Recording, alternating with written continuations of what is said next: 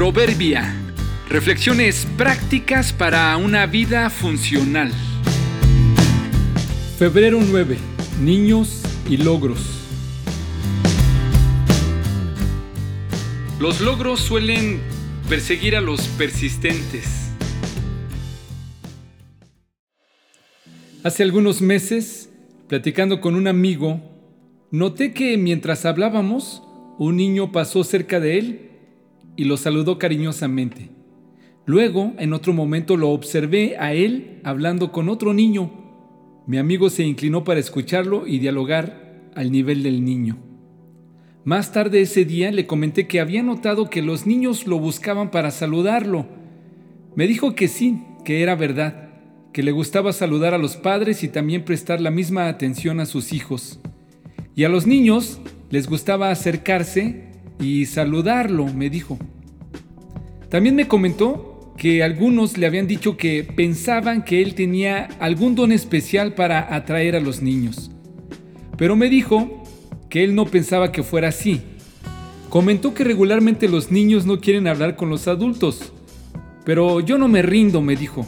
Me propongo ser amigo de ellos y me esfuerzo por saludarlos una vez la siguiente vez de nuevo y así poco a poco hasta que vencen la pena y se acercan y luego ya hablo con ellos y después de tiempo ya somos amigos.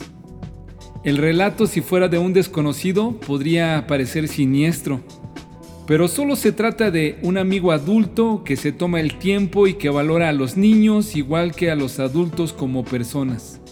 Me gustó su actitud de prestarle atención y me encantó su idea al decir que no es un don, sino dedicación, esfuerzo y atención. Y con el tiempo ya tienes un nuevo amigo. Es que es verdad, la amistad, las metas, los asuntos que realmente valen la pena requieren tiempo y dedicación. Vivimos en una época de andar deprisa, de pretender logros express, de madurar pronto, de terminar de inmediato. Lo quiero para ayer. ¿Te imaginas comprar una cajita en el supermercado que dijera, contiene dos bolsas de amistad instantánea?